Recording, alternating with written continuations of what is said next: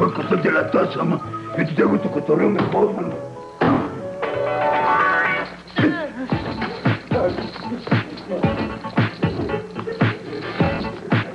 Queremos. ¿por qué me acabas? ¿Por qué me lo pagas, man? Perdón, señor, perdón. Creo que se equivocó usted de foro. Este es un programa para niños. ¿Qué, qué, qué, qué, Perdón. qué te traes, mi buen tío Gamboín, man? ¿Eh? ¿Qué te traes? ¿Qué- qué- qué? Trae usted, señor. Este es un programa para niños. Pues por eso, tío. Hay que hacer buena música a los chavos. Para que no me vayan conociendo la buena onda del heavy metal, ¿eh? Del way of life. Si no, pues van a retrasarse en su progreso, man. No me diga que usted de verdad piensa que, que estas payasadas son, son progreso. Mire nada más. Claro que sí, mano.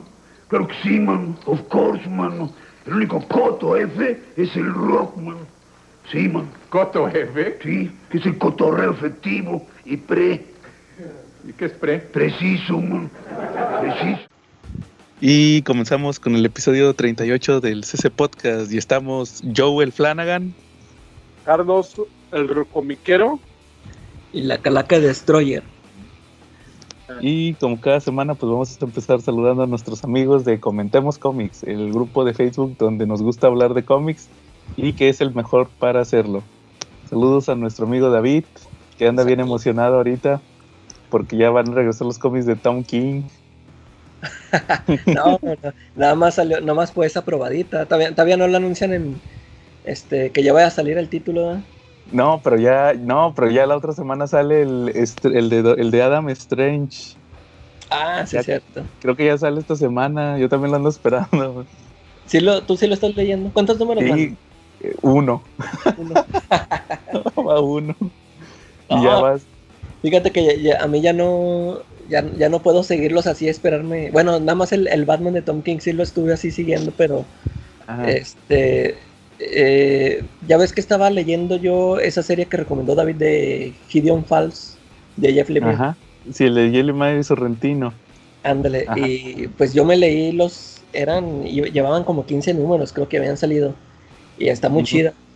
Y ya, pues los alcancé y se me hace bien largo eh, estar esperando los, el siguiente Ah, número. Simón. Y luego co- con esta, con esto de la pandemia, ya se me olvidó todo, volví a, volví a retomarlo donde me quedé y ya se me olvidó, se me olvida todo, por eso no me gusta leerlos así.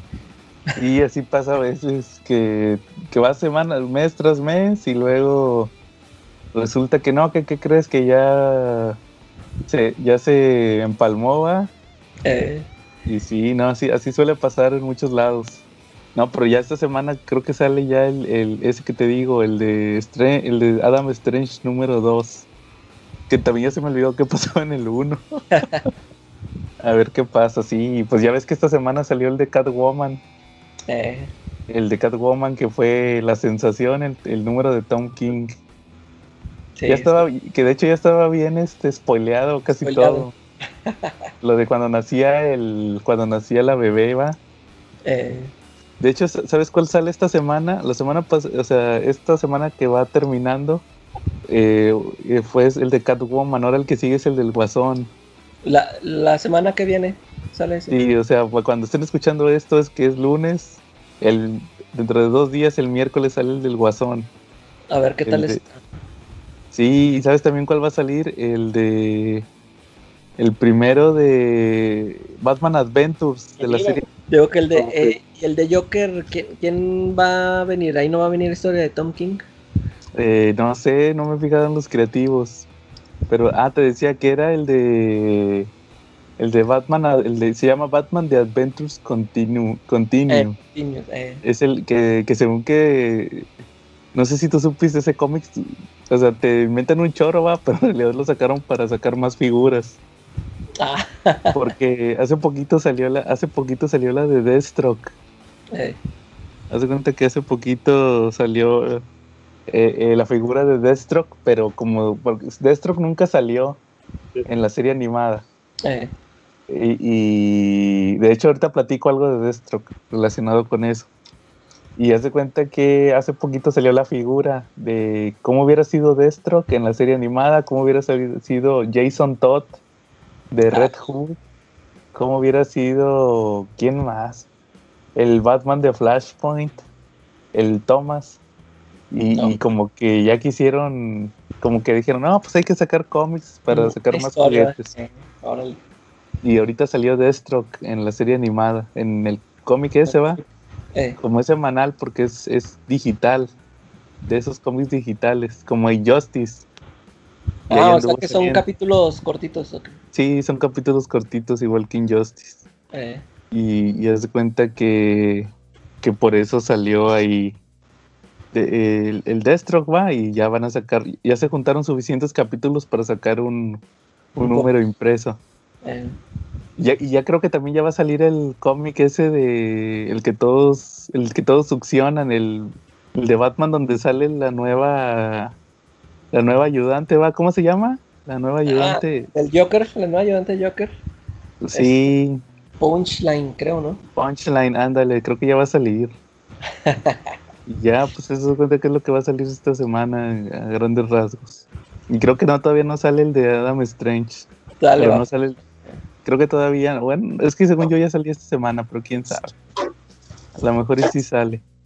Pero bueno. Charlie, saludos esta semana. Sí, como no, ya sabemos a los tortugos, al bebote, a los Silver Riders, que dentro de 15 días ya van a poder empezar a salir con un poquito de precauciones, ¿no? Pero ya se les acabó por fin su confinamiento para Lair Rico y para nuestros cuates Quetzalcoatl y Uriel de Comentemos Comics, ¿no? Ah, también a nuestros amigos Car- eh, Carlos Roldán, claro, más y toda la banda en Comentemos Comics. para Oye, el ¿qué chunga que no nos oye, unos no saludos.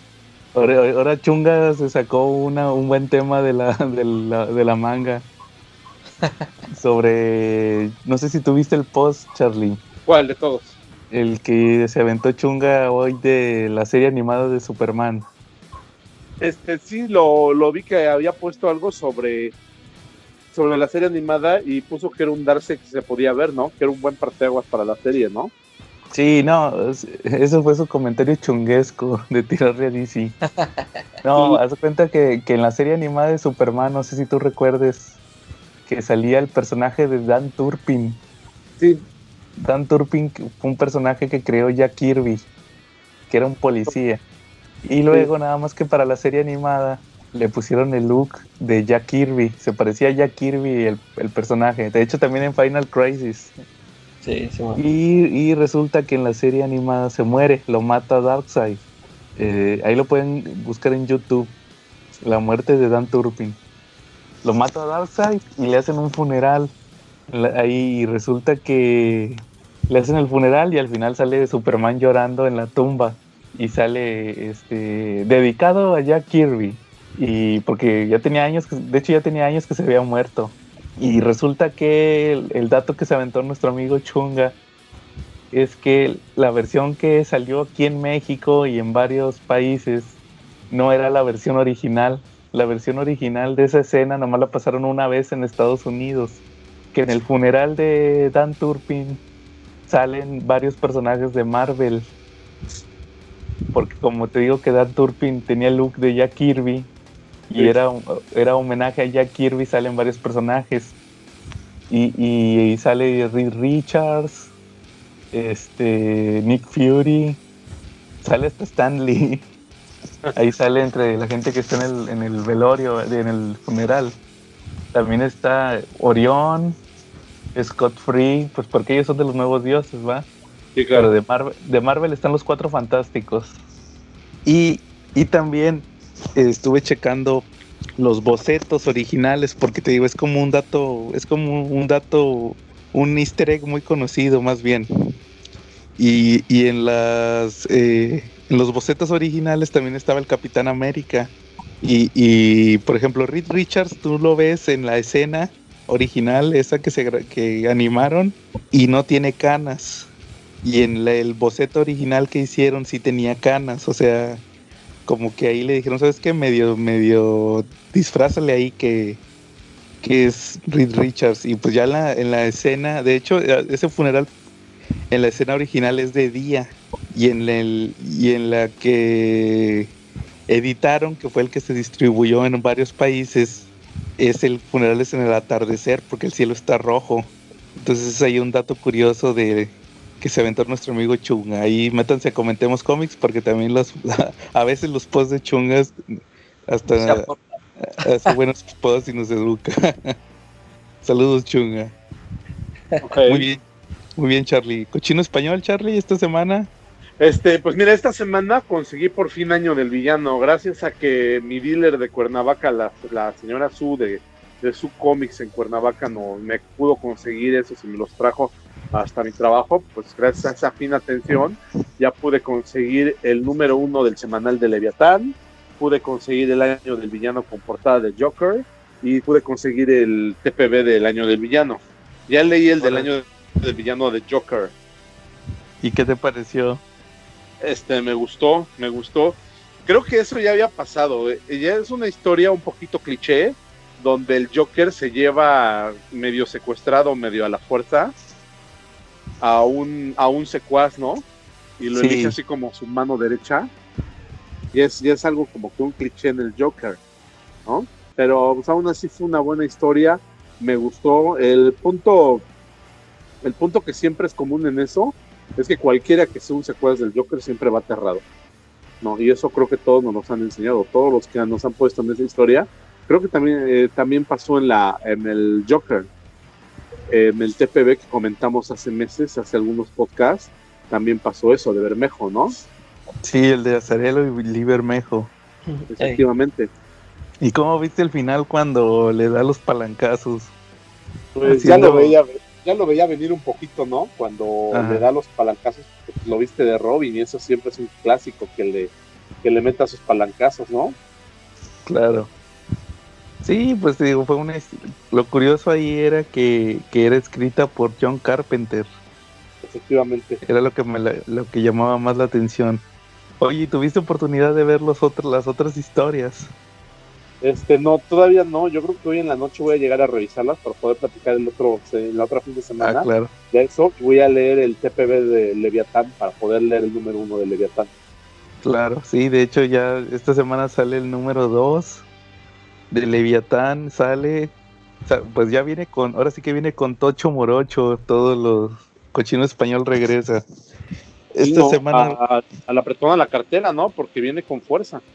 sí, mira, de hecho va a salir, ¿sabes cuál? El, el Leviatán 2, o- otra vez sigue esa cochinada de Spider-Man Venom. Ajá. Va a, va a salir el, el TPB de los números de Venom de Absolute Carnage. Ya ves que hace unos meses sacaron el Absolute Carnage, pues faltaban sa- sacar los números que corresponden del, del título de Venom de que pasaron al mismo tiempo que ese evento. Sí, efectivamente. Y, y también, fíjate, este ya lo habían anunciado hace unas semanas. El tomo 2 de Linterna Verde de Grant Morrison. Porque sacaron, ya por fin van a sacar números nuevos. Porque ese, si recuerdas, Charlie, Sí. lo estuvieron sacando en grapas.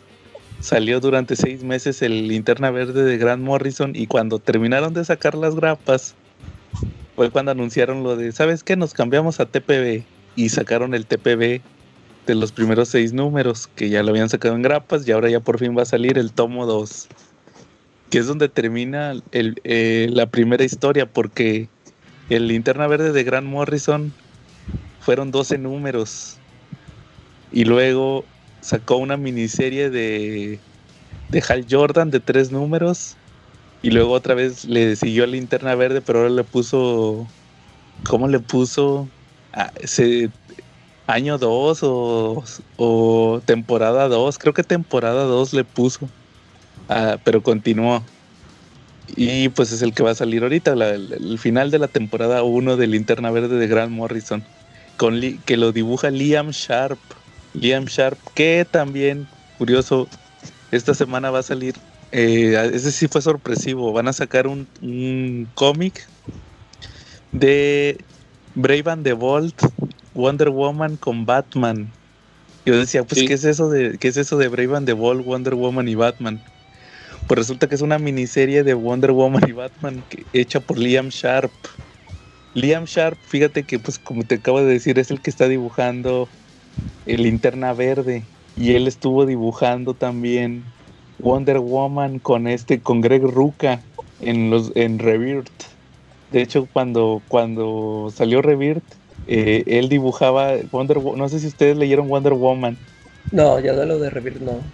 No, tú, Charlie, tampoco. No, y No lo dicen que que estaba es. muy bueno, ¿no? Es de mis Sí, la neta está muy, está muy bueno.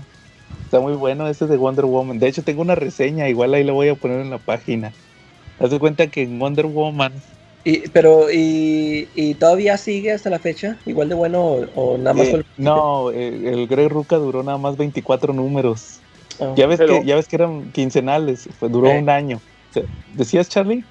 Sí, pero Wonder Woman, digo, es un pecado que tengo de comiquero, porque a pesar de que es algo que yo lo tengo bien claro, que Wonder Woman por lo general es un cómic que desde los desde mucho tiempo atrás, desde décadas, maneja un estándar de calidad, o sea, está bien hecho. No lo, compro, Ujú. no lo leo.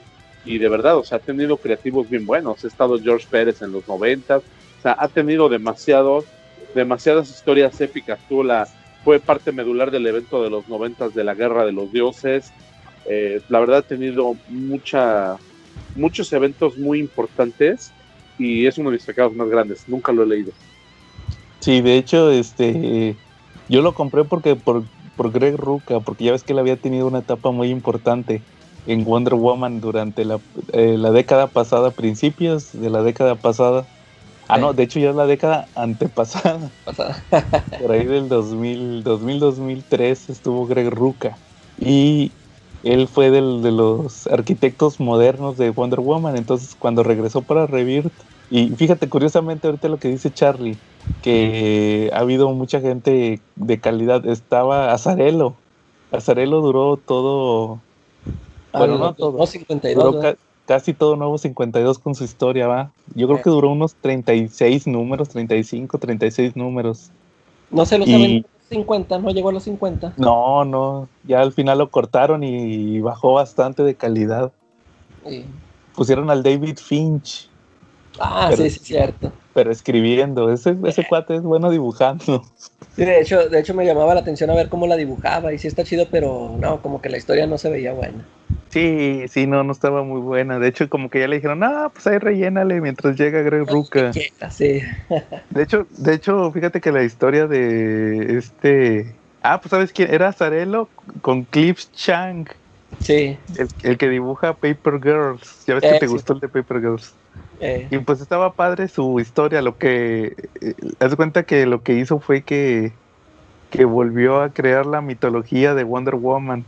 Haz de cuenta que los dioses griegos ahora eran como que más simbólicos, porque por ejemplo el Apolo era un vato así en llamas eh. y este Poseidón era un pescado y Hades era un vato así con como una vela, Una vela. Un va- es- un vato con cabeza de vela. Y haz de cuenta que el vato pues contó su historia, ¿va? De los dioses y todo eso, que resultó que que eh, ahí con este con Azarelo él fue el que hizo lo de que Wonder Woman es hija de Zeus, eso, no que no es de arcilla, ¿va? eh. Y luego lo, lo que sí se me hace medio manchado es que llega. Ah, y ella se hace Dios. Ella. A ella la entrenó Ares. Ya ves que Ares se lo ponen de enemigo, como en la película. De hecho, también lo hizo George Pérez. Y resulta que Ares era un viejito. Un viejito, y resulta que él fue el que entrenó a Wonder Woman. Y pues en un punto de la historia de Azarelo se muere Ares. Y ella se vuelve la diosa de la guerra traía su casco y todo. Y resulta que cuando ya entra este Greg Ruca, este, eh, ahí es cuando él, cuando que eh, él como que estuvo medio gacho porque él es el que dice, nah, ¿sabes qué? Todo lo de Azarelo lo voy a quitar. Voy a borrar. Y, hace que Wonder Woman se, se amarre el, el lazo en el brazo y diga que quién soy, va. Y ahí se demuestra que, que su historia estaba alterada, va. O sea, eso que hizo Ruka te lo disfrazan como que, que este, la isla de las Amazonas se protegía a sí misma. Que hace cuenta que, que era como un medio de protección, que si se salía una amazona de la isla, Eh. se le iba a alterar la memoria. Ah, Se le iba a alterar la memoria para que. para proteger a la isla, para que no pudiera regresar y traer ente externa. Eh, Te das cuenta que es así todo, bien rebuscado ¿va? Para, para, para nada más para justificar que el Ruka ya no quiso usarlo de Azarelo. De hecho, porque la, la Hipólita, la mamá de Wonder Woman, era rubia, según Azarelo. Y ya cuando la hace Greg Ruka otra vez es, es morena, igual que Wonder Woman. Y, y ya al final resulta que, que no, pues se da cuenta que se avienta tres, este, cuatro, cuatro historias.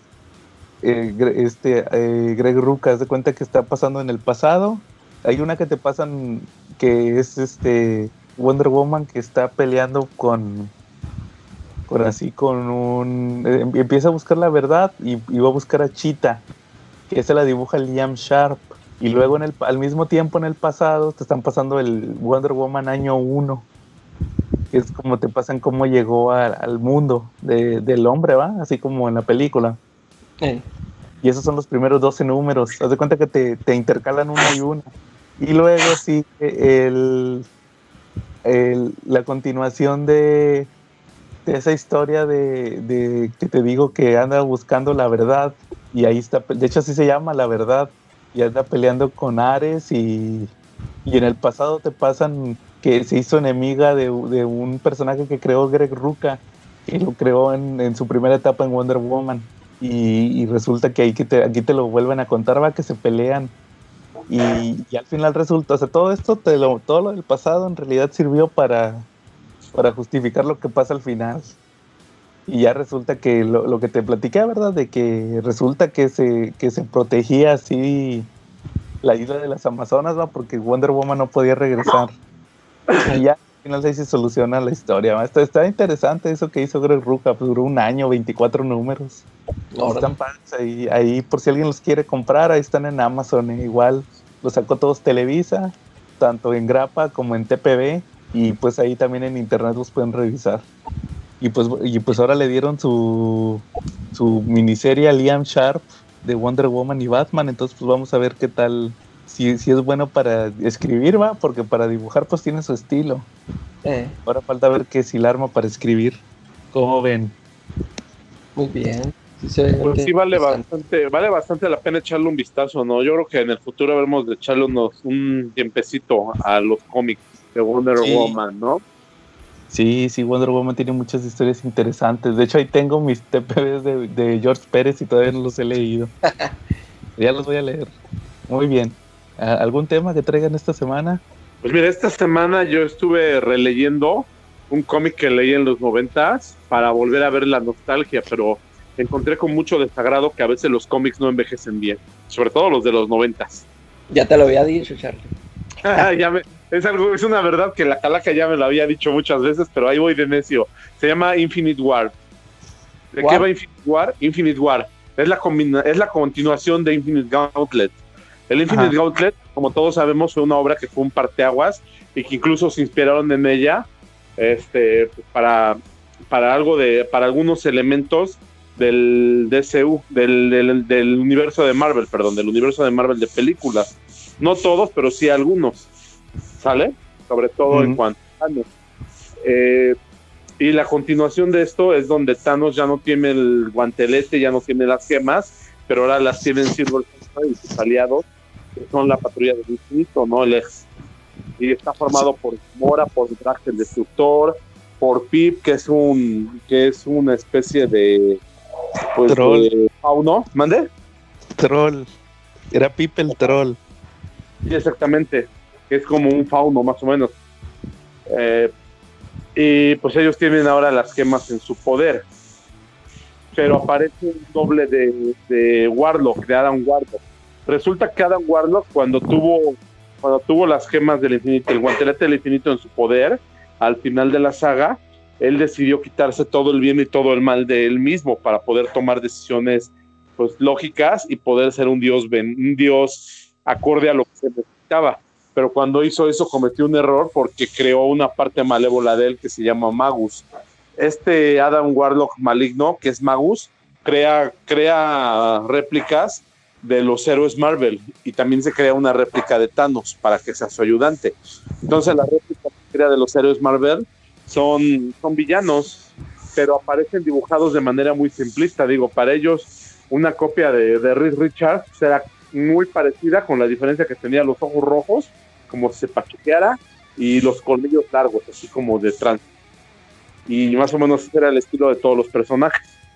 Lo- Los famosos doppelgangers, ¿verdad?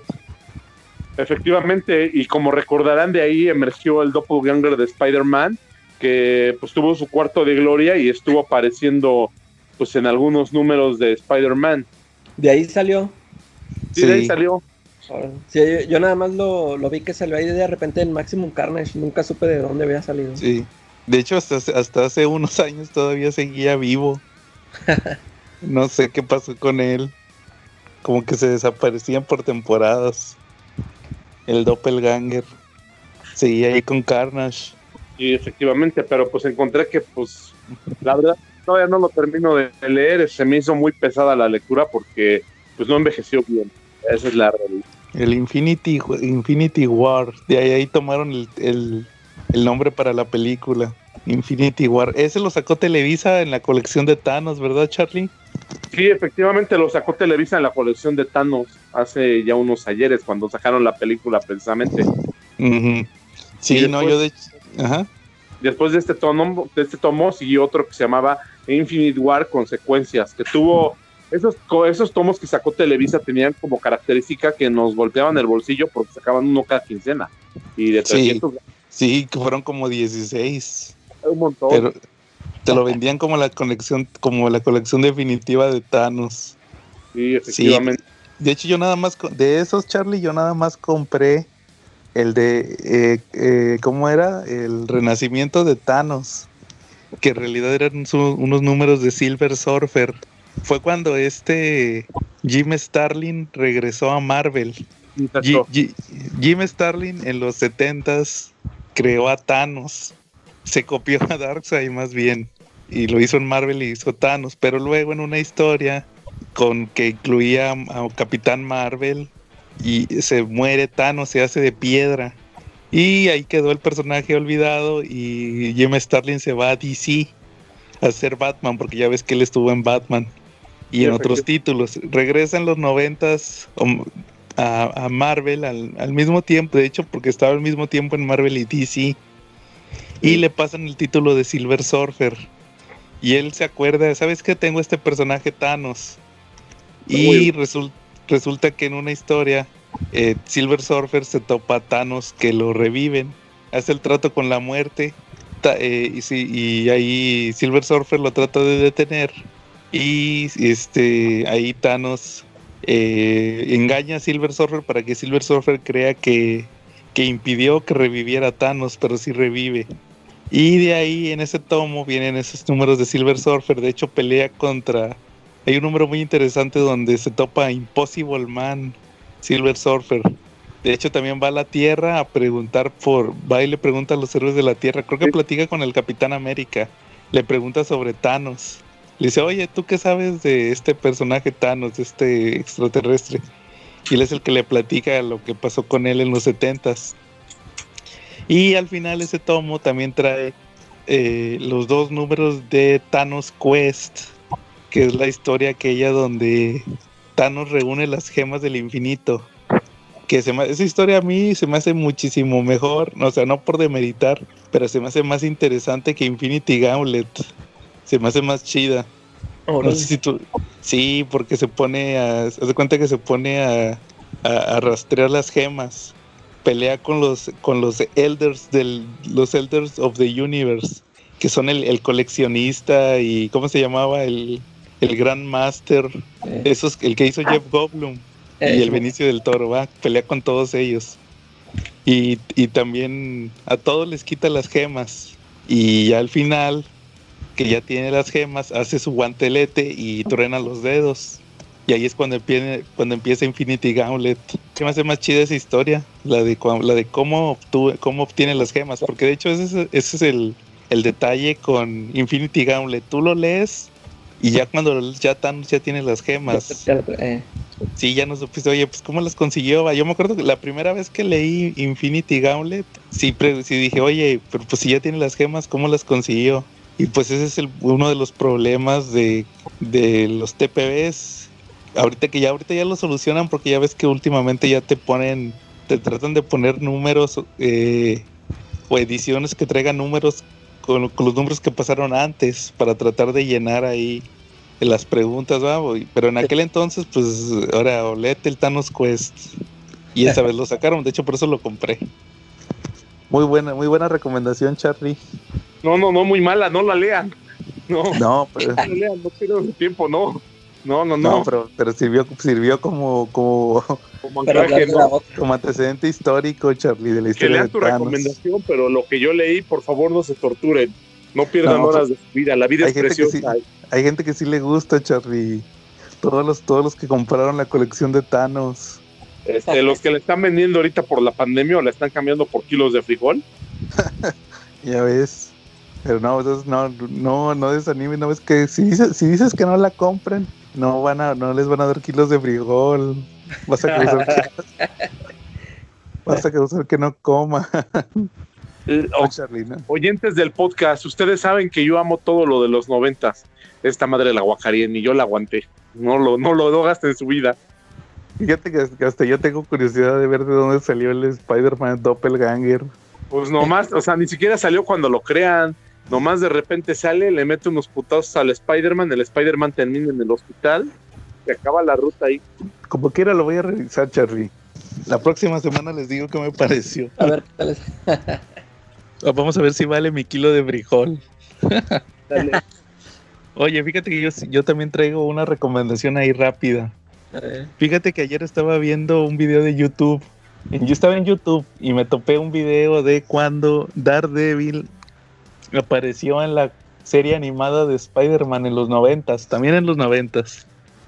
A ver, En, en- en aquella serie animada de Spider-Man de los noventas, yo fui muy fan en aquel entonces porque pues ahí conocí a Spider-Man y también prácticamente conocí a la mayoría de los personajes del universo Marvel porque ahí salieron.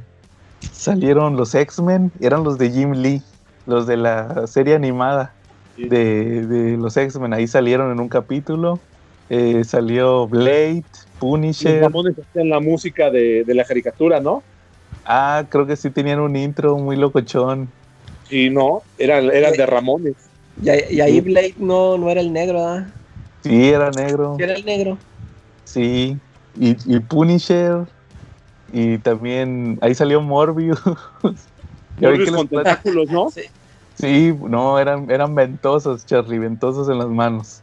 Exacto. De, de hecho, un dato curioso es que es- en toda la serie Spider-Man nunca tira un golpe. Nomás Puras, puras telarañas. puras telarañas y de repente se columpiaba y, y con el mismo impulso de la telaraña tiraba unas patadas. Pero un Mejor golpe no. tiró- Mejor tiró en las series de los 60 o de cuando era. Sí. Ándale. Y también fíjate que nunca salió una pistola. Todos traían armas de energía. No salió Punisher. Punisher traía armas de energía. Sí, o sea, eran pistolas como así tecnológicas y todos tiraban rayos. y haz de cuenta que cuando sale Daredevil es una historia. De hecho, ahí conocí a Daredevil. Se me hizo bien padre su traje. Y yo, oh, este superhéroe está bien chido. Es un capítulo donde a Peter Parker lo, lo inculpa Kingpin. Iban a meter al, al, bo- al bote al hijo de Kingpin. Y resulta que él lo inculpa a Peter. Lo inculpa y lo meten al bote. Y él no tenía cómo. Ahora sí que, pues, cómo salvarse, ¿verdad? Cómo demostrar su, su inocencia. Nada más podía hacerlo diciendo que él era Spider-Man. Eh, Y de repente llega que no, que señor Parker llegó su abogado y luego dice, pero yo no tengo abogado, ¿ah?". y era, era Matt Murdock. y ya le dice, no, que yo soy Matt Murdock, va, y lo voy a representar. Y luego el que se pone a investigar es este, hay un, un punto donde se fuga. Es más bien, no, fugan a Peter, le ayuda el camaleón. ¿Por qué? Porque en realidad lo que estaban haciendo era que lo estaban inculpando todavía más. Este Kingpin mandó que liberaran a Peter para que pareciera que se fugaba. Y entonces ahí se aparece Daredevil y Peter se, trae- se pone su traje y pelean. Típico co- que en Marvel siempre se pelean primero, ¿va? eh. Y resulta que eh, ya Matt Murdock le, le platica a Peter ya otra vez en sus identidades civiles, sin, sin conocer su identidad secreta, le platica de, de Daredevil, ¿va? Le, le platica el origen. De hecho, ahí sale Stick, sale ahí en ese, en ese flashback, ¿va? Cuando sale su origen. Y ahí fue la primera vez que salió Daredevil. Lo curioso de esta historia es que te digo, yo lo estaba viendo, me lo topé en YouTube, ese, ese cacho del episodio. Y me acordé que Daredevil también salió en la serie de los Cuatro Fantásticos de los noventas. Esa serie estaba bien chida porque también adaptaron muchos cómics de los Cuatro Fantásticos en su serie de los noventas.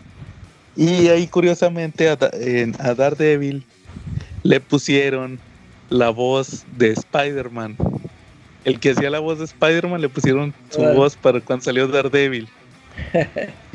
sí me acuerdo todavía. Y cuando salió Daredevil fue una adaptación de un cómic de Stan Lee y Jack Kirby, que es el, el Fantastic Four número 39 y 40, que es una historia que se llama Y el, y el ciego los guiará. Y, y- pues dije, ah, pues mira, nunca le, sí, me, sí sabía que este era una adaptación de un cómic, pero nunca, los nunca lo he leído. Y me puse a leerlo, te digo, es el 39 y 40 de los Cuatro Fantásticos. Haz de cuenta que lo que pasa en esa historia es que se les quitan sus poderes, pierden sus poderes, les cae una bomba y pierden los Cuatro Fantásticos los poderes. Entonces Reed Richards crea este trajes que podría decirse que, crean duplicados de los poderes. Por ejemplo, le pone un traje a Sue Storm que la hace invisible, a, la- a- a Ben le crea un robot de la mole y a Johnny le pone un traje que lo prende en llamas. Y él usa unos como brazos robots que se estiran. Entonces, haz de cuenta que le habla a Matt Murdock, porque Matt Murdock era el abogado de los Cuatro Fantásticos. Y en eso los ataca el Doctor Doom. Porque el Doctor Doom, este. Ahí te lo pone medio, medio ridículo. Que supuestamente ya lo habían derrotado hipnotizándolo. Para que creyera que ya los había matado. Y un día estaba el Doctor Doom en la Adveria. Y llega un hipnotista a hacer un espectáculo. A la corte, va. Como un bufón. Un hipnotista. Y resulta que el hipnotista lo. Le, borra el trance y se acuerda, ah, me hipnotizaron para que creyera que maté a los cuatro fantásticos. Y ahí va a cobrar venganza. Y entonces resulta que eh, va el Doctor Doom y los ataca. Y pues ahí estaba Matt Murdock y Matt Murdock se vuelve Daredevil. Y ahí tienen que pelear contra el Doctor Doom. Y resulta que el Doctor Doom eh, se apodera del edificio Baxter. Porque los cuatro fantásticos no, no andaban en el edificio Baxter cuando estaban probando sus trajes.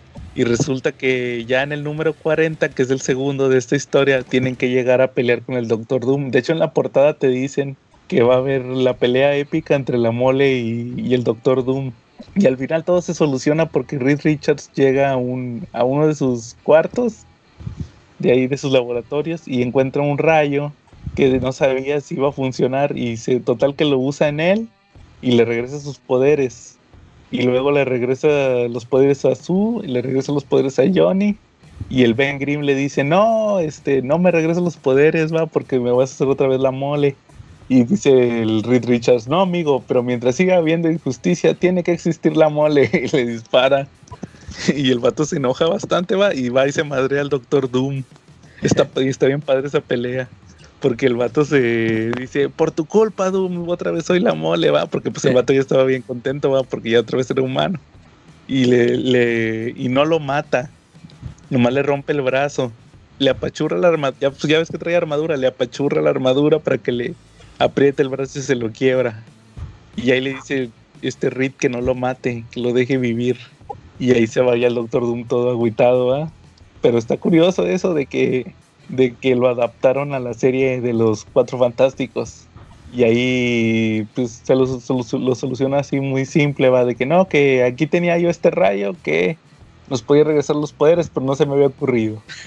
Ah, Y, y sale, sale Daredevil ahí, digo, está padre. Es de Jack, Jack Kirby y Stan Lee.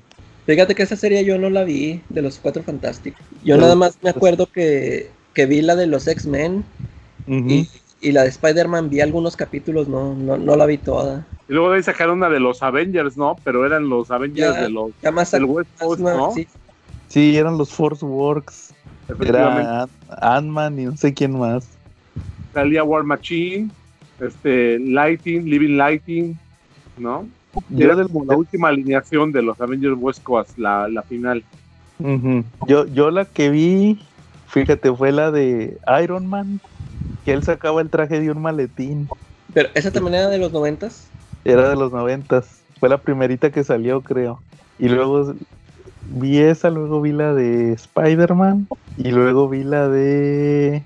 Hubo una de Hulk también, ¿no? No sé si era de los ochentas.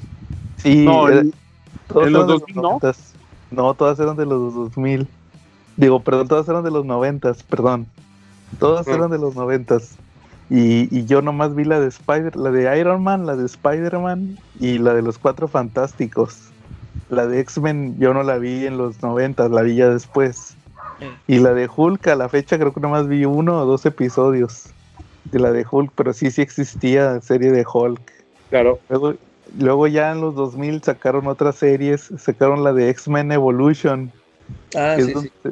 que es donde que eran todos adolescentes. Fíjate que esa serie me- a mí me gustaba mucho. Y ahorita la, la- pero en aquel entonces yo no sabía nada, ¿va? ahorita la veo y digo, no, hombre, que agarraron un chorro de licencia. To- todos eran adolescentes, es- este Cyclops, Jean Grey, eh, Ahí salía Pryde. X23. Ahí salió en un episodio. Y hace cuenta que, hace cuenta que los maestros de la escuela, los superiores, entre comillas, eran Wolverine y Storm. Eran los únicos que eran mayores.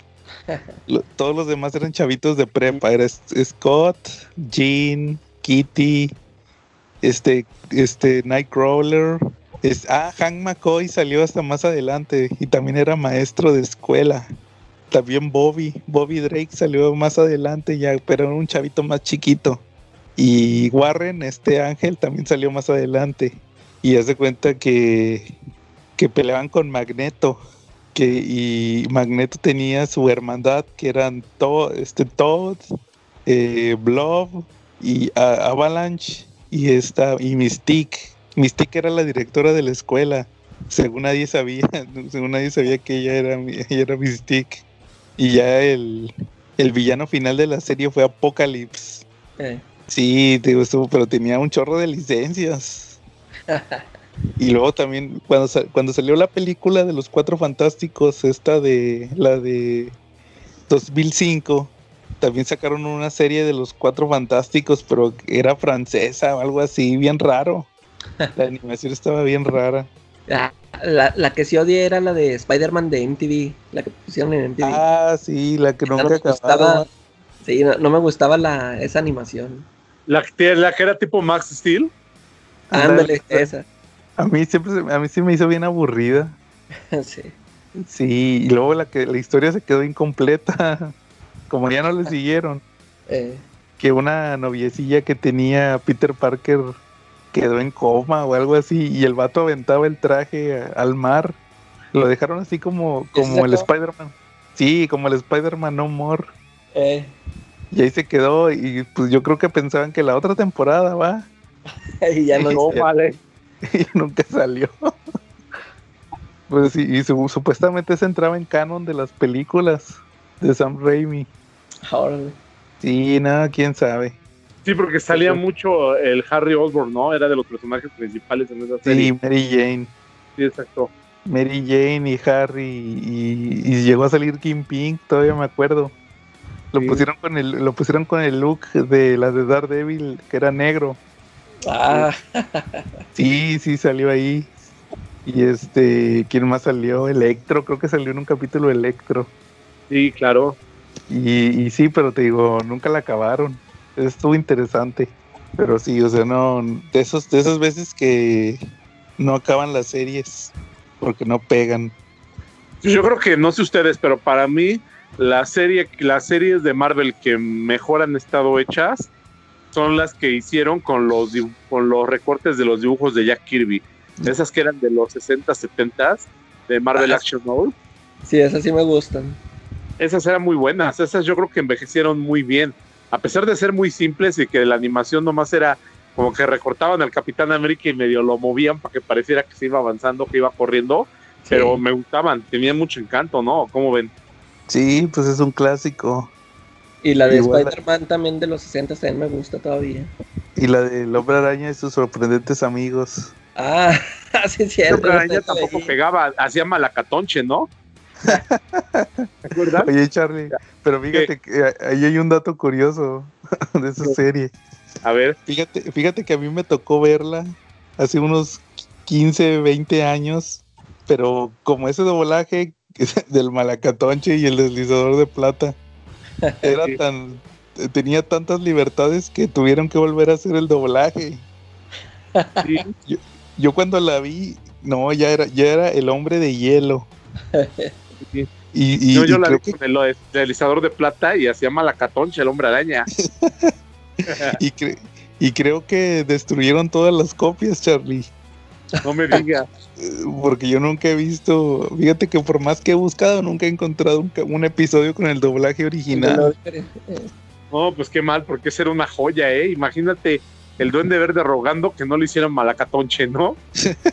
Sí, me acuerdo que ese fue el primer villano, ¿va? Sí, el malacatonche, para los que no le entienden o no saben, nunca les han hecho un malacatonche, es que el hombre araña lo agarraba con sus telas, le, se las pegaba y lo giraba y lo aventaba, ¿no? Ah, Sí, no, esas curiosidades del doblaje. sí. También me acuerdo que el, el Doctor Doom, en la de... Ah, pues en la serie también, también la de Hanna Barbera, de los Cuatro Fantásticos. Ah, esa también estuvo buena. Le- el, el Tata hacía la voz de... Doc- ya ves que se hacía un chorro de voces. de voz, eh. Sí, La, mol, la, la mole también a lo mejor, no sé. Sí, pero el Doctor Doom también, el Doctor estaba bien, nada que ver. O sea, era, era casi miedoso y todo el Doctor Doom. Eh, Yo me acuerdo, yo me acuerdo mucho de esa serie porque cuando, cuando adaptaron la llegada de Galactus, le pusieron Marte. ah, No sí. se llamaba Galactus, era Marte. Y los, los españoles le pusieron como Humberto el Hambriento o algo así. y no le pusieron el rojo furioso, No, no, no, ese era Es Calimán. Sí. Pero el era una joya, ¿eh? Y yo, ¿y saben en qué terminó la serie del Hombre Araña y sus sorprendentes amigos? ¿En qué acabó? En que los mató a todos Morlun en Spider-Verse. Ah, sí es cierto, en el Ah. Spider-Verse. Hasta la pobre perro se chutó, ¿verdad? no, el perro fue el único que sobrevivió. ah, sí. Sí, Ah, sí, es cierto, ella sobrevivió, pero se los chutó a los tres. Y todavía se Ah. dijo, estos eran tan infantiles que qué bueno que los maté, les esperaba un futuro peor, ¿no? Sí, sí, sí me acuerdo. Que de hecho ya han querido hacer... Eh, curio- fíjate, la otra vez estaba viendo un artículo... Ah, pues fue cuando fue lo de la... Cuando empezó la cuarentena. Pusieron la... Pusieron... No me acuerdo, una persona de ahí que, que tiene muchas curiosidades de cómic. Puso los bocetos originales de, de John Romita. O más bien los, los bocetos originales para esa serie de Mary Jane. Ah, bueno. Y era el diseño de John Romita, nada más que ya, no sé si, si se acuerdan ustedes de eso. El que iba a salir en esa serie iba a ser el, el antorcha humana, Ah, sí, sí. pero que como no querían que los niños se prendieran, no querían dar el ejemplo, ¿va? De que se prendieran llamas y todo. Y crearon a Estrella de Fuego. Pero supuestamente ya habían creado los diseños, los bocetos para Mary Jane. Mary Jane iba a salir en la serie. Y a lo mejor, ¿sabes qué? Este, nomás cámbiale ahí al peinado, ¿va? Y ya crearon a, a- a Estrella de Fuego, a esta Angélica Jones. Sí, exacto. Pero, re- pero, pues en realidad es una Mary Jane. Y ella creo que en la serie no manejaba fuego. Creo que eran unas ondas de microondas, o sea, como para desalentar a los chamacos, ¿no? Sí, sí, ahí como te lo, así te lo manejaban, que ella manejaba de esa forma la energía, ¿va? creaba microondas. Sí. Y ya, ya ves que en los cómics fue de los New Warriors. Exacto. Me, acuer- me acuerdo ya platicamos en un podcast anterior. Sí, cuando creamos de la primera aparición de los New Warriors. Exactamente. Pero de hecho, ¿sabes qué también, Charlie? Eh, ya varias, varias, ahorita que mencionaste lo de Morlun, varias veces en los cómics quisieron hacer la reunión de esos personajes. Hace unos años, el Jason Aaron se aventó un cómic que se llamaba Los, los Amazing X-Men, que fue cuando revivieron a Nightcrawler, que estaba muerto. Entonces, hace cuenta que crearon la escuela, en la escuela de Wolverine estaban, era, déjame ver, me acuerdo, Storm, Bestia, Bobby Drake y no me acuerdo quién más, pero llega Angélica Jones, la contratan como maestra y resulta que cuando llega se enamora de, de este de Bobby Drake que posteriormente como a los dos o tres meses este Bendis lo hizo gay y se saludan y le saluda al Bobby Drake ah qué hola que yo soy Bobby Drake va y tú eres la nueva maestra Angélica Jones y le saluda de mano y ella se pone tan cachonda que le derrite la mano. Cuando Ah. se saluda, no se da cuenta y le derrite la. Le dice, oye, me estás derritiendo la mano. Y resulta Ay, que ella un. ¿no? sí, y resulta que se crea ese equipo de X-Men y revive Nightcrawler para esa aventura. Y luego, entre lo que, en lo que hacían otro nuevo arco, sacaron un número así, one shot, ¿va? el número que seguía, y salió Spider-Man. Y era Spider-Man, eh, Bobby Drake y esta, y Angélica Jones. Y obviamente ahí quisieron hacer el- la reunión, ¿verdad? De los tres, de los tres personajes. Pero nada más ahí fue ese guiño. Y luego ya después, posteriormente, ya en, en Spider-Verse, salió esa, eso que tú comentas, que lo mat- los mató Morlun. En el universo de la serie los mató Morlun. Y ya después de eso ya nunca volvió a salir. Pues ya ves que te digo, a Bobby Drake lo hicieron gay. Y Angélica Jones creo que ya nunca volvió a salir hasta la fecha. Creo que salían los New Warriors o algo así. Pero no, yo ya nunca volví a saber de ella. ¿Algún Qué otro tema? Que era un buen Sí. cómic, pero bueno. Sí, ¿no? sí, de- es una buena serie y un buen cómic de los New Warriors. Efectivamente. ¿Algún otro tema que traigan? No hay noticias del Snyder Cut. Ándale, noti- noticias del, del dios Snyder, pues nomás que, pues no es del dios Snyder, va, pero dicen que el J.J. Abrams se va a aventar la película de Superman. Todo es un rumorcillo. ¿eh? Sí, que dicen que para eso. Ahora esta semana no hubo noticias del dios Snyder. Tú, tú, eh, tú, por ejemplo, este, ¿qué opinas? Ya- Ya ves que también se ha hecho el mame de que ya también que quieren que salga la de David Ayer, el cut de David Ayer. Ah, el de Suicide Squad. Ajá. No, pero nada más que aquí la bronca es que ya, ya ves que se supone que en Suicide Squad también iba a salir el Steppenwolf, que la iban a unir con la Liga de la Justicia. Pero el mismo ayer dijo que, que no habían filmado nada de eso. Haz de cuenta que se supone que nada más lo tenían planeado. Pero pues en eso ya, pues llegó Warner y le dijo, no, mejor hazte la, haz el cambio así que, que sea en countries y todo eso. O sea, nunca lo filmaron. Si, si lo quiere, si quiere que salga su, o sea, lo tiene que filmar esa parte porque creo ahorita lo que anda peleando el, el director este es que son lo único que sí tiene grabado son las escen- más escenas de Jared Leto como Joker Sí, que Ah. nunca salieron en la película. Eh, Que que- según que y- sup- supuestamente después de que se caía el helicóptero, que iba a volar eh, se salía ahí todo quemado, va. Eh, Y ya, pues es todo lo que decían que supuestamente le falta a la película. Pero sí, lo que dices de Stephen Wolf, supuestamente yo, yo, bueno, es lo que yo había escuchado, que él era el villano original de la película. E iban- lo iban a hacer así como tú dices, de que como preludio. Que primero, pri- primero tenían que pelear con este villano menor, vamos a llamarlo villano menor de, de Apocalypse. Y ya en la de Justice League iban a pelear con Darkseid. Pero luego pues ya ves que salió que siempre no, que el mero malo era Steppenwolf. Entonces pues hace cuenta que sí, pues lo cambiaron a... Cambiaron que el villano fuera... De hecho, el, el, el ese como es hermano o algo así de Enchantress, el que es gigante. ah sí sí Ese era el que iba a ser Steppenwolf.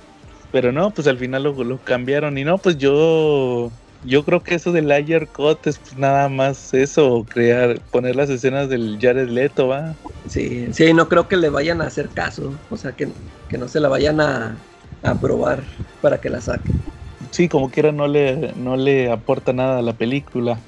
Y, y fíjate que un- una cosa que ahorita hace ratito acabo de ver, en un- ya es que te digo que yo sigo la página esta de, de los que hicieron todo esto del hashtag de release de Snyder Cut. Ahorita acaban de anunciar que se supone que en julio, creo que de- del 24 al 26, que va a haber una Justice Con. No, así- nada más está así anunciado, no, o sea, no hay más información que si dónde lo van a hacer o, o qué van a anunciar o que si va a ser un anuncio del tráiler del de nada, pero nada más nada más así es lo que comentan de que guarden esa fecha. Pero fíjate, ponen tres días, o sea, no, no sé a qué se vaya, qué tanto vayan a hacer. Y que se supone lo, lo posteó uno, uno, un seguidor de, de Zack Snyder que se supone que sí tiene contacto con él. Pues a ver Pues qué más noticias salen más adelante. Sí, pues a lo mejor y sí sac- como dices, a lo mejor y sacan la el tráiler, pero pues como que es algo pronto, ¿no? Sí, sí, también, también por ahí estaban diciendo que, que si salía un tráiler, que iba a ser algo muy, muy cortito. O sea, como que nada más hay una probadilla y quién sabe. Sí, no, pues yo creo que habrá que esperar al otro mes para ver qué es esa Justice Con. Pero bueno, pues a ver, a ver qué pasa. Igual, pues eh, ojalá y no pasen mucho, ¿verdad? Porque ya ves en Batman contra Superman, yo creo que sí, Sí, la regaron. Sí. Porque en el tráiler pasaba todo. Eh, Pero bueno, no, muy bien, Calaca. ¿Alguna película que traigas esta semana? no, fíjate que no he, no he visto, ahora ya no he tenido chance de ver películas. Ahí se las Sí, otra. igual yo también nada más pude leer esos cómics. Bueno, entonces pues vamos a pasar a nuestro tema principal. Charlie, ¿algún otro o pasamos al tema principal? No, al tema principal, porque la verdad está bien sabroso. Fíjate que estuve escudriñando un poquito sobre la historia de las tiras cómicas y encontré pues algo muy importante, ¿no? Digo, son todo lo que es el antecedente más, más básico de los cómics que tanto amamos, por los cuales Sí, claro. el podcast y todo esto. Pero también es una, es algo chistoso porque a partir del surgimiento del cómic como tal, la tira cómica estuvo condenada a desaparecer. Claro, de hecho, las, bueno, pues el tema principal son las tiras cómicas. Y pues yo creo que todo el mundo ha leído una tira cómica en el periódico. En el periódico. eh.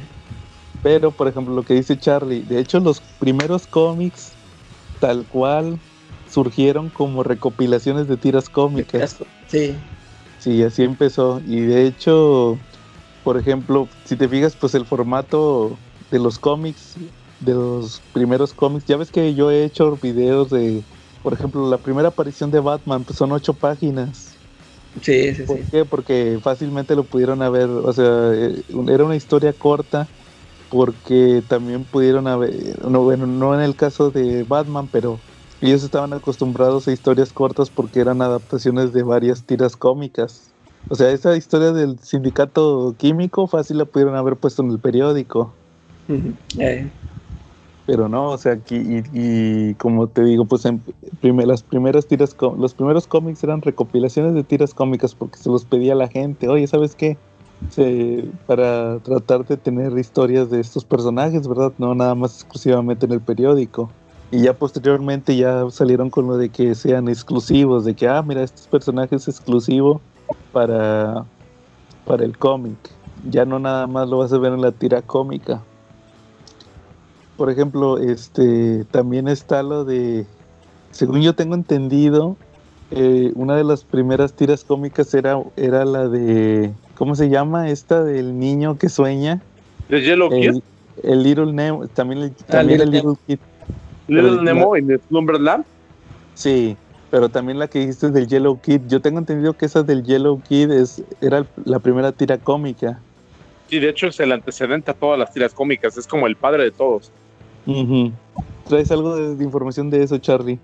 Eh, pues que fue publicada hacia 1874 aproximadamente y que pues era un personaje que como característica principal él no hablaba, él interactuaba con él, con todo su mundo, pero él no hablaba.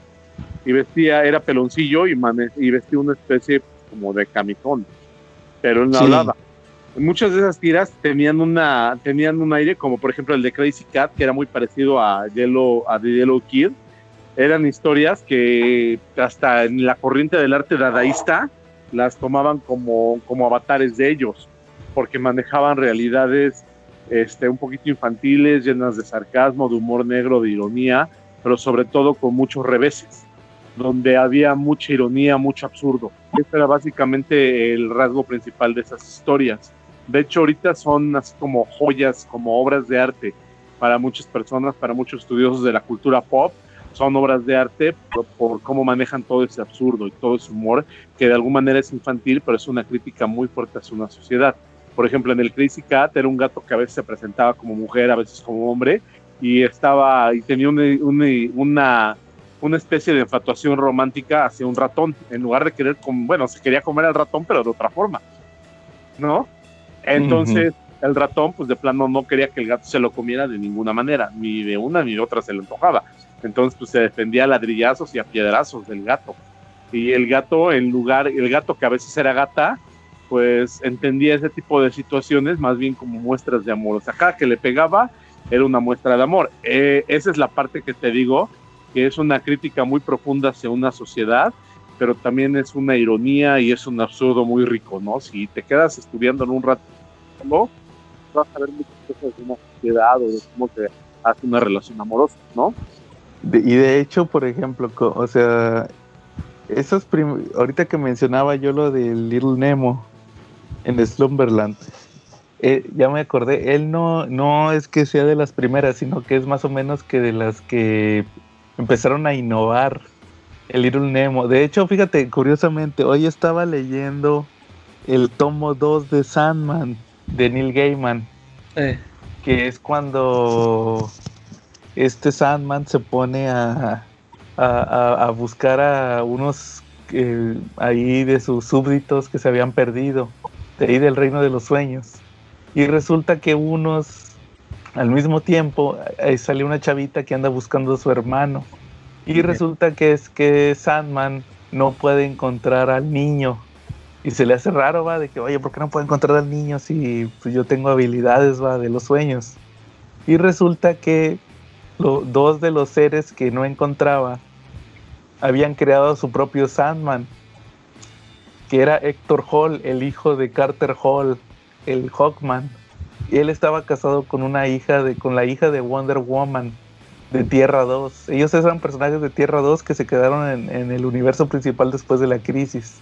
Pero los desaparecieron y aquí Neil Gaiman lo que hace es que los, los mete para justificar que se desaparecieran es porque los había metido en el reino de los sueños de Sandman. Y resulta que ahí estaba también atrapado el niño, este niño, y resulta que sus sueños, en los sueños de este niño, el Héctor Hall es así como un superhéroe y tiene sueños tipo Little Nemo, pero la realidad ahí te lo ponen más gacho porque eh, al mismo tiempo de que tú que estás viendo sus sueños, donde donde sí son como los de Little Nemo, que son bien fantasiosos y de repente despierta, cuando despierta resulta que el niño lo tienen lo tienen unas personas que nada más lo, lo tienen ahí porque el gobierno les da dinero. Típico que, que el chavito lo tienen ahí todo maltratado, va sin comer, en- eh, amarrado, pero nomás viene la trabajadora social y lo desamarran y lo bañan y a ver, dile que vives bien a gusto aquí.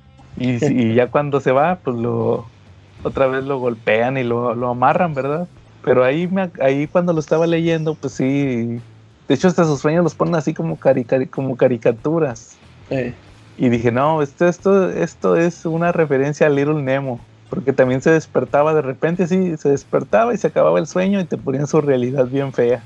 eh. Y así pasaba en el Little Nemo, de que el chavito se despertaba. Y a la fecha siguen sacando cómics del Little Nemo, siguen tratando de. Siguen tratando de innovar en esa, en esa tira cómica, ¿verdad? Ahora en formato de cómic. Pero Sí. fue uno de los primeros, eh, pues el Little Nemo fue de las primeras tiras cómicas, junto con el Yellow Kid, pero fue de los, podría decirse que se los que consideran eh, como clásicos. No, y aparte, pues como tenía que ver con los sueños, y pues ya ves que el Sandman también es de los sueños.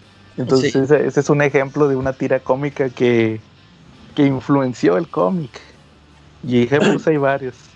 Sí, claro. Pues, tú, tú, Charlie, ¿cuál consideras de tus tiras cómicas favoritas o que más has leído? Mira, a mí yo vengo hoy con mucho poder femenino. Digo, hace rato hablé sobre una relación, sobre un cliché de relaciones amorosas donde hay ladrillazos y todo eso, pero pues también vengo muy influenciado por el poder femenino hoy. Fíjate que a mí me llamaba mucho la atención de tiras cómicas que aparecían en periódicos y también leyendo un poquito su historia me impresionaba bastante Periquita, Periquita fue creada por un dibujante alemán en 1933. Este, y pues hablaba sobre la historia. Originalmente la, la patrona de la historia era la tía, ¿sale? Pero Periquita llegó y le comió el mandado a la tía y se quedó con la tira cómica. Periquita era una niña que pues, se atrevía a desafiar al sistema, se atrevía a ponerse en igualdad de condiciones con los niños en una época donde claramente a las niñas no se les permitía y fue el parteaguas para que emergieran de ahí una generación de niñas que también llama mucho la atención. Por ejemplo, a mí me, me- también me- a mí de, chico me intrigaba uno mucho una que se llamaba Little Dot, este que se llamaba en español era Rosa Rueditas y esa estaba obsesionada con los lunares, con las ruedas, con las manchas y tenía un vestido con manchas y todo lo quería hacer con ruedas, todo lo quería hacer con ruedas. O sea, por ejemplo, si comía una rebanada de pan le daba forma primero de ruedas. A todo le quería dar esa forma. Era una obsesión, pero también era divertido eso. Había otra que se llamaba Little LOL y esa era, en México la conocimos como Lolis la Gordis y esa carta era la gordita que no era segregada, ella tenía superpoderes, tenía una fuerza que rivalizaba con Hulk, porque cuando se imputaba podía cargar un carro y se lo aventaba al güey que se burlara de ella, o un edificio. E- esas eran de repente las historias que a mí me llamaban la atención y que yo creo que fueron las precursoras hasta de los movimientos feministas. Ya de ahí vino Mafalda de Quino. Mafalda pues también este, fue muy, en algún momento Quino fue muy, muy cuestionado acerca del parecido que tenía con Periquita.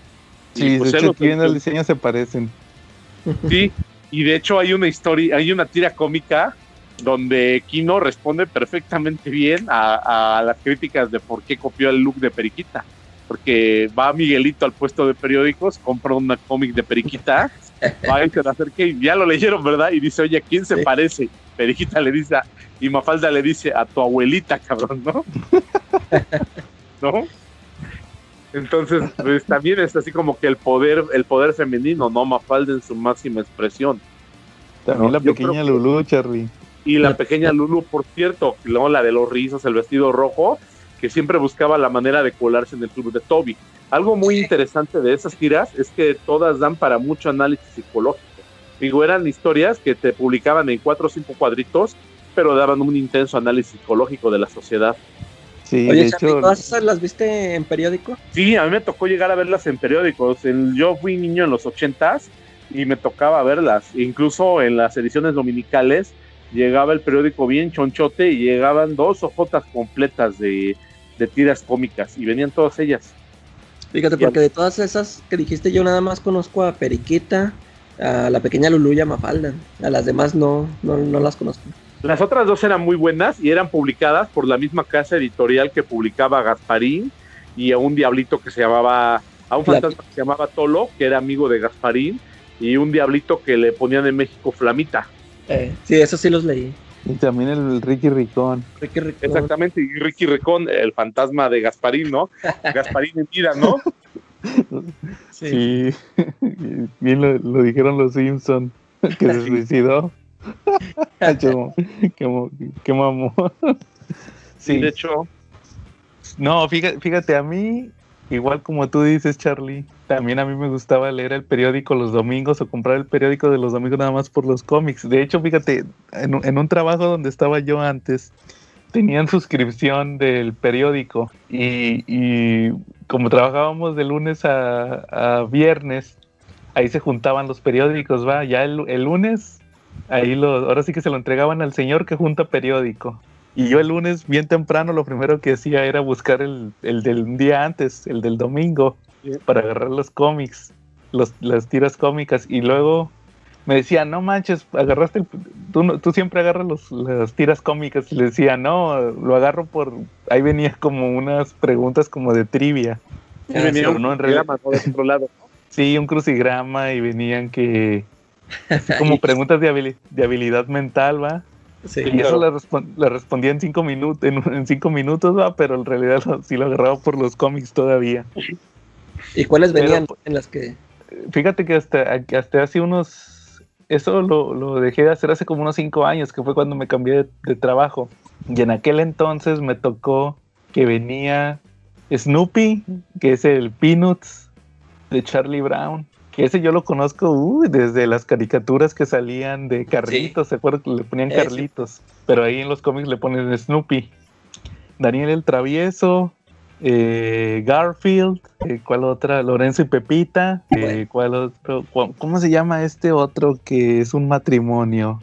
Se me fue ahorita el nombre. Educando a papá, ¿no? Educando papá, exacto. Y este. Y el replay. Ya, ¿Te acuerdas que te, que te ponían el cartón de replay? Sí. Eh, Y, a- y antes, esos ya, ya, ya no me tocó verlos. Ah, y este, y. Ah, este, el del tigre. Príncipe es- Valiente. No, Calvin y Hobbes. Calvin y Hobbes también. Esos hasta, hasta hace cuatro, cuatro años, que fue la última vez que, que tuve oportunidad de ver, eran los que estaban. Pero también antes, también Popeye, este, que Popeye también tenía tira cómica, El Fantasma, El Príncipe Valiente que dijiste ahorita, Charlie, Flash. Gordon. Flash, Flash Gordon también. De hecho, de, de todos esos, el- a mí el único que me gustaba era El Fantasma. y que el también, fantasma. yo me acuerdo que, ya ves que también, de- ya después salieron también de El Hombre Araña. Sí, Pero lo que no me gustaba era de que, pues, eran nomás tres viñetas y se quedaba en continuación. de hecho, eso se- también se burlaron de eso en Spider-Verse. Sí, o sea, pues es que no, o sea, yo decía que pues no, no, así nunca se va a acabar la historia. Este, yo prefería las otras tiras que eran de humor porque pues ahí se acababa, era un chistecito. ¿verdad? Eh, Todo lo que salían en estas de Educando a Papá y Benitín y Sí. Eneas. Trucutru Sí. no les tocó también. Creo que sí, eso todavía me tocó. De hecho, de hecho, ahorita que mencionas eso de la historia, yo me acuerdo que una- aquí en Monterrey, hace como unos siete años, me tocó que un compañero ahí del trabajo compró el Metro, el periódico Metro. Eh, Y ahí venía, creo que lo, lo compré un día entre semana y venía la del hombre araña. Y eran tres, como tú dices, siempre han sido tres cuadros. Y yo dije, oye, pues ni comprando el periódico diario, No ¿sabes cuánto avanza, cuánto no avanza la historia? Y por eso te digo, se burló de, se burló Dan Slot de eso en Spider-Verse. Morlun no mató al, al- al Peter Parker de las tiras cómicas porque se, porque se fastidió. que creo que, que creo que dice, y luego este, estás este, haciendo como un resumen de lo que acaba de pasar hace dos cuadros. ¿no? sí, ándale. Y se, se enoja y se va. Dice, no voy a perder el tiempo. Y No, de, se hubiera aventado como un año completo matándolo, ¿no? Iba de a cuadro por, por día, ¿no? O de cuadro por semana, cada ¿no? tres cuadros se re- De hecho, él mismo dice que ese, que ese universo cada tres cuadros se reinicia. El universo. Y este... Y dije, no, pues ni comprándolo, va. Como tú dices, Calaca, pues está más chido leer las de, las de humor. Las de humor. Y por ejemplo, ahorita que mencioné las de Ripley, que era un cartón, ¿sí se acuerdan que era un cartón? Eh, sí. Claro. Y también las de las del Príncipe Valiente. Fíjate que a mí yo me acuerdo que no me gustaba a mí el Príncipe Valiente. No, ni. Porque era como, eh, re- refresquenme la memoria, era como un cartón también, ¿verdad? Era una ilustración grande. Sí. Y, y yo, ay, pues que aquí no hay secuencia, ¿verdad? Eh, El Príncipe Valiente a mí casi nunca me gustó. De hecho, ya ves que hace unos, un par de años, o el año pasado salió la colección del Príncipe Valiente. sí, Que ahí sí, la, la reseñó nuestro amigo Carlos Roldán. que Ahí Y tiene se el acabó, video. la pausaron ahorita. No sé, pero, pero me acuerdo que él enseñó el libro, va, y que venían un chorro de cuadros, y yo, ájale, ¿cuándo salieron todos esos cuadros? Y cuando yo los compraba, nomás venía un cuadro. Y sí estaban cariocas, ¿no? Sí, pero ya ves que el primero siempre te lo venden barato. El primer cuadro, te lo- el primer libro siempre te lo dan como a 50 pesos. Entonces, este, pues de perdido, ahora sí que es el, siempre es el que tiene todo el mundo, el primero. Y de hecho, Pero sí, y este, y sí, pues esos son los que a mí me tocaron en mi época de tiras cómicas. De hecho, fíjate, me estaba acordando ahorita que dije también del hombre araña. En el, eh, ¿cómo se llama? Comic Shop News, que es un periódico que te regalan en las tiendas de cómics, en el Fantástico. En el Fantástico tú vas y compras tus cómics y te regalan un periódico, entre comillas, que era como como un, como un boletín donde venía las noticias más relevantes de lo que estaba saliendo de cómics. Eh, y la- sí, sí me tocó alguna vez. Y, y traía este eh, una tira cómica de, de Spider-Man de Stan Lee. De hecho, la escribió, no sé si ustedes sepan que hasta cuando se murió Stan Lee, él era el que escribía las tiras cómicas de Spider-Man. Sí, seguía haciéndolo. ¿eh? Seguía haciendo las tiras cómicas de Spider-Man. Y yo me acuerdo que hubo una época que a lo mejor muchos se van a, se, la- se van a burlar, va, todos los que tienen suscripción eh, semanal, que van cada semana, va. Y yo, no, yo iba una vez al mes. Y hubo un tiempo donde sí fui como un mes cada semana, va. Y, y ahí sí, ahí completé más o menos una, una Una historia. ahí de Spider-Man, pero ahí sí no eran tres cuadros, ahí eran como unos 12, 12 Sí. o 15 cuadros de Spider-Man. Que me acuerdo que era una historia donde iba a, a la Florida y salía el lagarto, porque ahí estaba la familia de Kurt Connors. Y ahí salía el lagarto, todavía me acuerdo. Y, y- y- y la única tira cómica que yo me quedé, que de hecho la recorté y la puse en una hoja y así como la tengo enmarcada y voy a tomarle foto para que la vean. Es una donde sale Daredevil. Ahí en la tira cómica de Spider-Man sale Spider-Man y Daredevil. Ahorita que lo estábamos platicando. Es el único, la única tira cómica que me quedé. Ahí son como son todos los cuadros. Cuenta que los recorté y los acomodé como si fuera una página de cómic. Eh, Ahí lo tengo en un cuadro, igual ahí le voy a tomar una foto y le voy a subir para que la vean. Como ven. órale. Y ya pues como que ya también se está, como que ya se está perdiendo eh, lo de las tiras cómicas o como ven. Sí, de hecho, fíjate, ya ves que también eh, sa- salen, salieron unas tiras mexicanas, ¿no? Por ahí, ya es que el cerdotado, eh, creo que todavía Sí. se sigue publicando, ¿no? Sí, más o menos.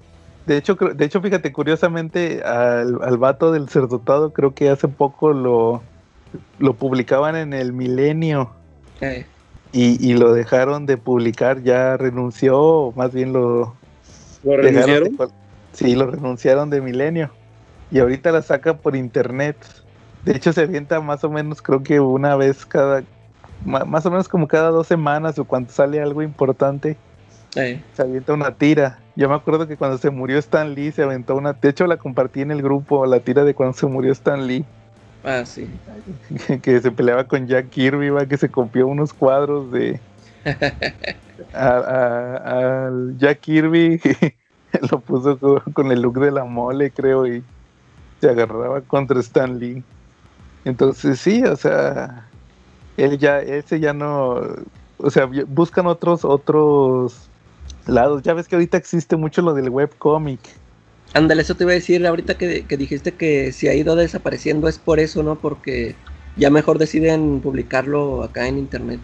Como esa de la de ¿cómo se llaman estos los Jules de Papier? Eh, Pues esas son tiras cómicas. sí, Y ya ves que las publican. ya, las sí hacen su recopilación, ¿no?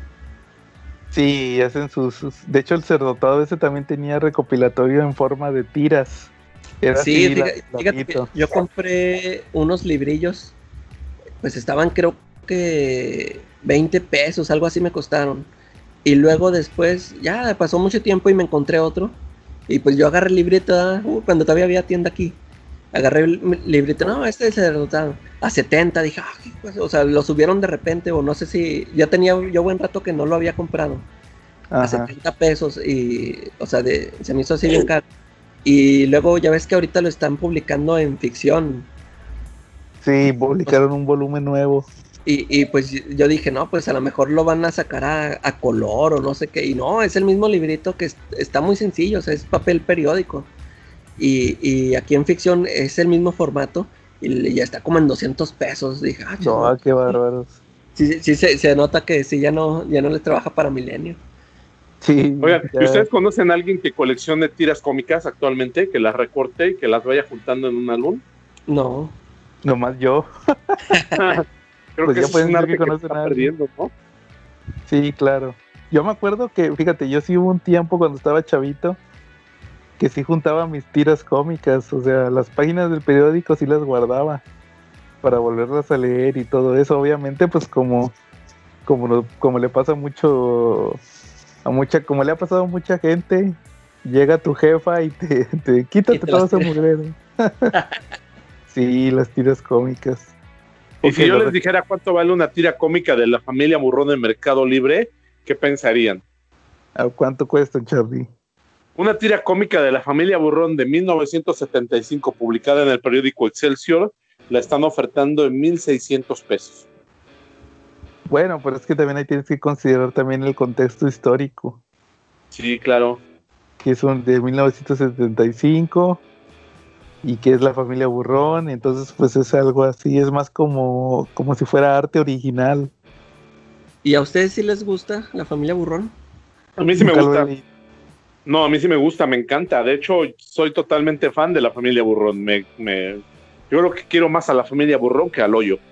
Fíjate que yo, este, mi papá tenía cómics de esos, este, pero pues yo los agarré cuando era niño y pues no, o sea, no, no me, no me llamó la atención porque pues se supone que es como crítica, ¿no? Es crítica a la sociedad. Y no sé, yo buscaba o este humor así como tipo Popeye o, o pues me gustaba en ese momento también los superhéroes y o sea, no, no fue como que no fue para mí en ese momento y ya nunca le este ya nunca le seguí la pista. Pero tenía un momento muy cómico la familia Burrón, no, digo Borola, la mamá de la familia Burrón se caracterizaba por tener un ingenio a toda prueba y pues hacía las delicias con muchas situaciones. Ella también fue superhéroe ella tuvo un personaje de superhéroe que se llamaba Entrometido y tenía una E, su logo era una E y se ponía nomás un antifaz y agarraba el mantel de la cocina y se lo ponía en un mantel verde de cuadritos y era, se volvía superhéroe, entrometida, entrometida. Y lo que hacía es que se metía precisamente en la vida de los demás para arreglarla según ella. ¿Cómo ves? Sí, chido. Sí, la verdad era muy divertido. Cuando tenía salía su personaje entrometida era muy divertido.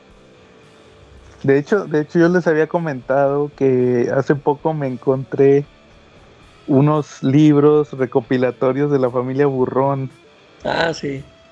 Eh, que de hecho creo que todavía se venden por internet a precio de portada. Están medio cari cariñosos. 200 pesos y creo que son en blanco y negro. Sí, pero valen la pena. Igual este te digo, yo tengo ahí donde los vi. Yo creo que me voy a echar una vuelta en unas dos semanas este, igual a lo mejor compro el tomo 1. Igual nada más para, para irlo ojeando y ver la familia Burrón. Que sí, sí, sí tengo ganas de leerlo. Sí, Lelo, la verdad te va a gustar mucho. Tiene una variedad de personajes increíbles. Mira, yo tengo favoritos de ahí. Por ejemplo, mis favoritos serían el Satán Carroña, que es un conde, que es un vampiro, y vino desde Francia y se quedó en México, pero en México vive en una colonia pues pobre de los cinturones de miseria de la de la Ciudad de México y vive en una mansión que dicen que está embrujada, en una colonia creo que se llama El Odazal. Ay, nada más imagínate cómo está la colonia. Y pues tiene ahí un criado que es como un zombie y está casada con una Catrina. Es un niño muy padre. A la obra de Guadalupe Posadas, eso no sé si Gabriel Vargas lo hizo intencionalmente, pero la verdad le quedó estupendo. Está casado con ese esqueleto.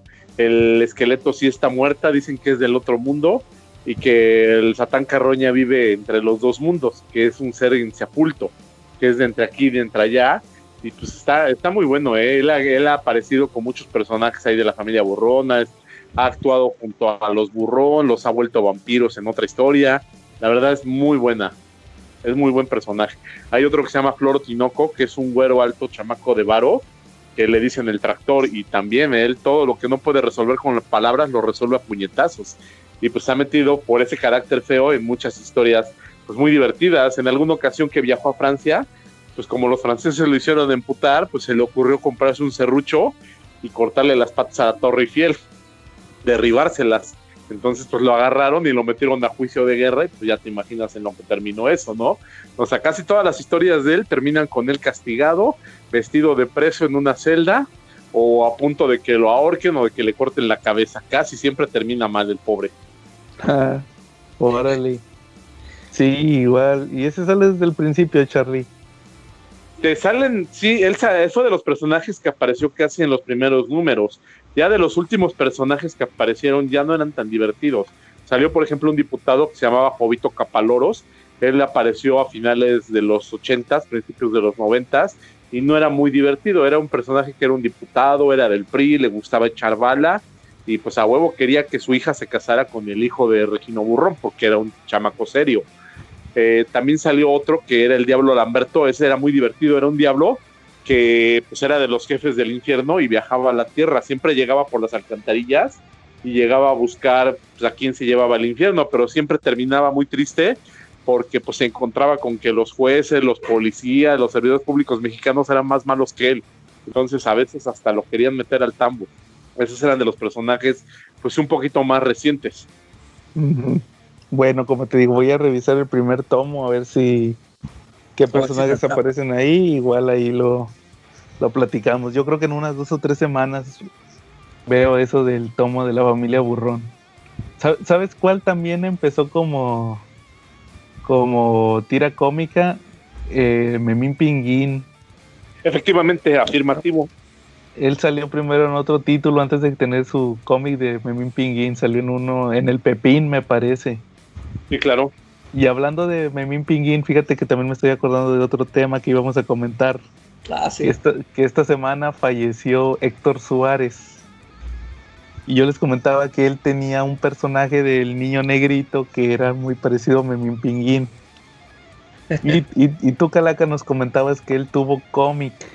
Héctor Suárez tuvo el cómic del No Hay. Sí. Sí, Y, este, por ejemplo, ajá. lo sacó Vid ahí en los ochentas. El cómic del no hay, no hay. Y por ejemplo, pero lo hacían mexicanos, ¿verdad? Obviamente. Sí. Y como cuánto duró, ¿no? Yo me imagino que a lo mejor un año, ¿no? O más o menos. No, creo que sí duró más. Por, yo no me acuerdo si los he- si los hubiera comprado todos, pero sí, creo que sí duró un buen rato. Sí, sí fue más del año. Aunque ya ves que no es cierto, es que estos creo que salían semanales. Sí, ¿verdad? creo que Sí. casi, creo que casi todos los cómics eran semanales y entonces por eso se me hicieron muchos. Entonces sí, a lo mejor sí, sí duró. Porque ya, porque Beat se aventó, fíjate que Beat se aventó muchas eh, jaladas, porque hasta tuvo cómic de Rambo. de ese no me acuerdo. Sí, tuvo cómic de de Rambo. guionistas nada más. Sí, no, y haz cuenta que tuvieron cómic de Rambo y pues tuvieron que poner artistas mexicanos a, a inventarse las historias, ¿verdad? De Rambo. Nada, Igual me acuerdo este- de los de Santo o Blue Demon. Sí, pero pues esos, este, ahora sí que ahí era el ingenio mexicano, ¿verdad? Pero en el, pues de Rambo, pues que tú pues, tienes que inventarte cosas de guerra, y pues esos del no hay, no hay. Y, y, por, por ejemplo, esos eran que de, de humor, ¿verdad? Sí, en, en cada número venían así este unas cuatro historias así de cada de cada personaje. Ah, ok. Como Pero ya ves que, sí, como si fuera un sketch, ya ves que eran Ah, sketches, ya, sí, pero claro. sí eran un poquito más largos. Pero sí este manejaba varios a varios personajes en cada número. Ah, entonces yo pensaba que nomás salía el no hay. Eh, no, sí, sí salían todos los personajes. Entonces podría decirse también que, que, el Flanagan debutó primero en cómic que el Lobo. A ver, este, ay, es que no me acuerdo cuándo lo crearon a Lobo. Pero, pero de hecho sí, o sea, el Flanagan sa- salió, el, el aspecto visual sí salió primero el Flanagan que el al Lobo. Ya ves que el Lobo primero era diferente, ya después lo hicieron así de rockero. Entonces sí, ahí queda pero Sí, lo que sí, llevo es- diciendo sí, varios días. Tu teoría. Mi teoría de que Kid Giffen se voló, a Lobo, se voló al Flanagan para crear a Lobo. Lobo apareció en 1983, pero con su look primero. Sí, Hay que ver cuando se, cuando se volvió el, el, el main man. es- no, no, ya fue como en, se me saca a principios de los 90. No, pero ese fue, salía Arra. pero ahí fue cuando lo hizo este Simon Beasley. Simon Beasley. Simon- entonces no fue Keith Giffen, fue Simon Beasley. Simon Beasley fue el que se plagió al Flanagan. que ya Sí, ves que mi teoría es- Sí. Y hablando de plagios, este, yo también les tengo otro plagio, digo, perdón por meterme. No, Este- adelante. ¿Cómo ven? Este, ¿se acuerdan de Flash Gordon? Ajá. Sí. Bueno, Flash Gordon, este, pues en las eh, Flash Gordon tenía su tira cómica y también la tenía Mandrake, también la tenía el Fantasma y ellos hicieron una agrupación en los ochentas que llegó a ser una caricatura. Estamos hablando de los defensores de la tierra, como Los defensores de la tierra, sí. y que podría ser como que un guiño a la primera liga, liga extraordinaria. Creo que le ganaron a Alan Moore, ¿no? Alan Moore se plagió también esa historia. Pues yo creo que sí. Imagínate, o sea, también está juntando gente de, de mundos que aparentemente no se conocían y son personajes todos extraordinarios y se juntan y así y cómo se llama y yo creo que pues Alan Moore ha de haber visto por ahí eso y le gustó no Pues ya, sí. pero ya ves que también, bueno, eso ya es más actual, pero ya existe la tendencia de hacer equipo de universo compartido. Sí, Ya ves que ahori- hasta de hasta creo que las princesas de Disney tienen su universo compartido de Avengers. Hay unas películas, creo. Eh, hay unas películas, ¿cómo se llaman? Este, Salieron en un- Ay. en, en un pedacito nada más, ¿no? Aquí, aquí la tienen mis hijos, de Ra- Ralph el Demol- Demoledor. no, no, yo digo de de live action. Ah, de la acción. Se llaman los los herederos, los Ah, sí, descendientes, eres- descendientes, descendientes, creo. Ándale.